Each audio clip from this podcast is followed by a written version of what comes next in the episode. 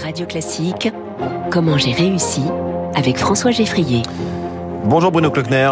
Bonjour. Bienvenue sur Radio Classique. Vous êtes le directeur général d'XPO Logistics France, une des, l'un des plus grands transporteurs en France et dans le monde. 7000 personnes, 1 milliard 300 millions d'euros de chiffre d'affaires, 3000 camions, 5000 remorques. Et une question, comment se porte euh, XPO euh, Vous êtes un transporteur, donc forcément on a envie de savoir, parce que c'est, c'est un, un indicateur de l'état de l'économie. Alors écoutez, euh, XPO Sport très bien. Euh, nous avons eu effectivement une petite baisse d'activité en fin d'année dernière euh, qui, qui s'est prolongée en début d'année. Puis là, on voit un, un regain de, de, volume sur le mois de mai. donc on est très prudent évidemment par rapport à, à cette par rapport à l'activité, mais le mois de mai s'annonce plutôt bien. Vous êtes totalement dépendant et vous suivez en quelque sorte l'activité économique globalement généralement? Tout à fait. Nous sommes euh, un indicateur euh, important de, de l'économie et euh, parmi nos clients figurent tous les grands groupes et de nombreux segments de marché. Comment est-ce que vous avez vécu ce start and stop de l'économie ces, ces trois dernières années et donc potentiellement ce ralentissement, ou en tout cas cette reprise assez incertaine? Comment ça se gère ça quand on est patron d'une boîte de, de transport et de logistique? Un mot important, l'adaptabilité. Il mmh. faut évidemment s'adapter. Euh, nous avons connu la période Covid, la période post-Covid avec une, une, grosse reprise. Et puis voilà, au gré des, des, ralentissements, nous nous adaptons et nous adaptons notre, euh, notre structure de coût et nous sommes très à l'écoute de nos clients, évidemment. Vous êtes dans un secteur qui est ultra euh, concurrentiel. Qu'est-ce qui vous différencie Qu'est-ce que vous mettez en avant pour vous différencier des autres grands transporteurs et logisticiens? Alors chez XPO, nous sommes euh, transporteurs généralistes, donc euh, nous euh, nous collectons des palettes, nous les stockons, nous les distribuons. nous avons énormément d'activités, de spécialisation, et nous pouvons intervenir sur toute la chaîne logistique de nos clients. Et puis ce qui nous distingue, c'est nous depuis quelques quelques mois et quelques années, nous avons pris le, le, le, cap de la, de la rupture en termes de transition euh, énergétique. Et donc, euh, aujourd'hui, nous accompagnons nos clients à mettre en œuvre des solutions qui réduisent euh, l'impact sur, sur l'environnement. Comment, par exemple? Bah, par exemple, vous avez mentionné l'électrique, le véhicule électrique. Le, véhicule électrique est arrivé dans le transport.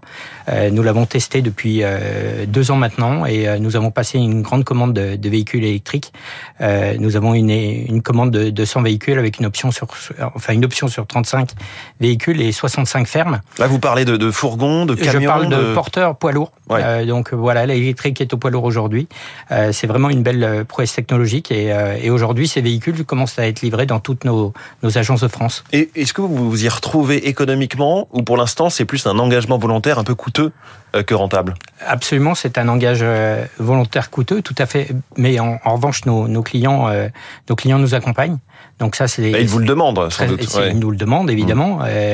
Et beaucoup de clients demandent à réduire l'impact sur sur l'environnement. Et nous n'avons pas que l'électrique, nous avons aussi investi euh, dans une flotte au gaz. Nous sommes pionniers dans les, les véhicules au gaz. Euh, nous investissons également dans le dans le multimodal. Et puis euh, et puis très récemment, nous avons lancé une innovation avec un, un produit qui qui permet de, de mettre du biodiesel, du biocarburant dans dans nos camions. Alors Bruno Klockner, le le secteur des transports, de la logistique est l'un des plus touchés par la pénurie de main d'œuvre et ça ne date pas du tout de la post-pandémie. Hein, ce n'est pas du tout la grande la grande démission. Pourquoi est-ce qu'on n'y arrive pas à trouver tous ces chauffeurs? Alors euh, évidemment, il y a une pénurie euh, européenne hein, euh, au niveau des, des conducteurs. Euh, maintenant, nous nous mettons en place énormément d'initiatives pour recruter des conducteurs et des conductrices. Euh, très important pour nous de, de pouvoir recruter des conductrices et aussi des jeunes. Donc ça, ce sont des axes de travail majeurs pour nous, justement pour faire face à, à la pénurie de main d'œuvre et, et Justement, est-ce qu'il y a euh, est-ce que la profession se féminise et se rajeunit En tout cas, est-ce qu'il y a des jeunes qui sont candidats au métier Alors pas assez. Euh, c'est ce que c'est ce que nous nous incitons euh, nous incitons les jeunes à venir. Nous avons déployé beaucoup d'énergie pour recruter des alternants. Mmh. donc nous avons pour objectif de recruter 180 à 200 alternants. Et puis sur les conductrices, nous avons réalisé notre premier séminaire de, des conductrices l'an dernier. Et nous sommes très à l'écoute de tous nos conducteurs et de toutes nos conductrices afin de, de mieux cibler nos recrutements. Alors Bruno Klockner, on va revenir un petit peu sur votre parcours, puisque vous avez rejoint XPO Logistics euh, il y a trois ans, après une carrière notamment dans la location de véhicules. Au départ chez Hertz, tout en bas de l'échelle, avec très peu ou pas de diplôme. C'est ça. Euh, j'ai commencé ma carrière il y a très longtemps, euh, à, 20 ans, et puis euh, j'étais à l'époque chauffeur bagagiste, et puis ensuite j'ai gravi tous les échelons, principalement dans les opérations et les ventes. Pendant 10 ans, j'ai été au contact des clients et des équipes, et puis je me suis diplômé à partir de 30 ans. Justement, j'allais vous demander si vous êtes euh, formé complètement sur le tas, y compris euh, au management, à toutes les questions de, gestion d'une entreprise, ou si il faut en passer, en l'occurrence par un MBA, c'est ça? Alors formé sur le tas, oui, euh, comme je vous l'indiquais, pendant une dizaine d'années. Hmm. Et puis euh, ensuite, euh, voilà, des formations diplômantes euh, en parallèle de, de mon travail euh, tous les soirs en formation continue. la première, le premier diplôme était un BTS en candidat libre, et puis ensuite j'ai pu passer un, un, DESS à l'époque, qui est un master aujourd'hui, toujours en, en, cours du soir. et puis voilà, un peu plus récemment, enfin c'est en 2008, promotion exécutive MBA HEC. Et j'imagine qu'autour de vous à HEC, c'était des profils un peu plus classiques? Pas tout à fait. Non, pas forcément. Euh, non, non, pas forcément. Euh, vous savez, c'est euh, chez à HEC, vous avez un, des profils aussi atypiques. Hmm. Et, et, et, très divers. J'imagine que vous croyez, quand on a le parcours qui est le vôtre, dur comme fer à la méritocratie. Pourquoi ça ne marche pas? Pourquoi tant de gens restent au bord du chemin, selon vous? euh, je ne crois pas que tant de, de, personnes euh, restent au bord du chemin. Et vous On s'interroge en ce moment beaucoup sur le RSA qui est euh, inefficace pour remettre les gens vers le chemin de l'emploi, par exemple. Alors, deux choses. La première, c'est que nous prenons la diversité et l'inclusion. Donc, nous avons signé la charte de la diversité. Nous avons énormément d'initiatives, comme par exemple le fait de, de, de relier le sport au travail avec en allant dans les quartiers avec une association qui s'appelle Sport dans la ville.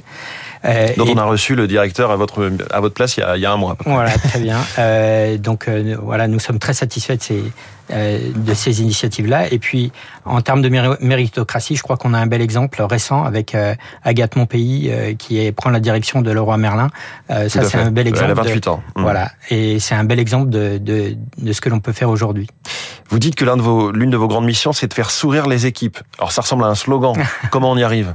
Alors, effectivement, une des une des premières missions que j'ai eues en tant que en tant que manager, euh, c'était de faire sourire les équipes. Comment on y arrive eh Bien, il faut avoir euh, de bonnes qualités interpersonnelles et puis euh, pouvoir être à l'écoute des équipes, être à l'écoute des clients. Et en fait, faire sourire les équipes, c'est faire sourire les équipes pour euh, pour satisfaire les clients, satisfaire les, les collaborateurs pour satisfaire les clients. Ça, c'est l'essentiel euh, de, de, de ma carrière. Et donc, pour faire sourire les équipes, euh, mais il faut il faut pouvoir décoder mmh. à la fois les motivations individuelles, mais aussi les faire rentrer dans un collectif. Merci beaucoup, Bruno Klockner, directeur général d'XPO Logistics France. Merci d'être venu en direct ce matin dans Comment j'ai réussi. Merci beaucoup. Très bonne journée à vous. 6h45, le journal de l'économie.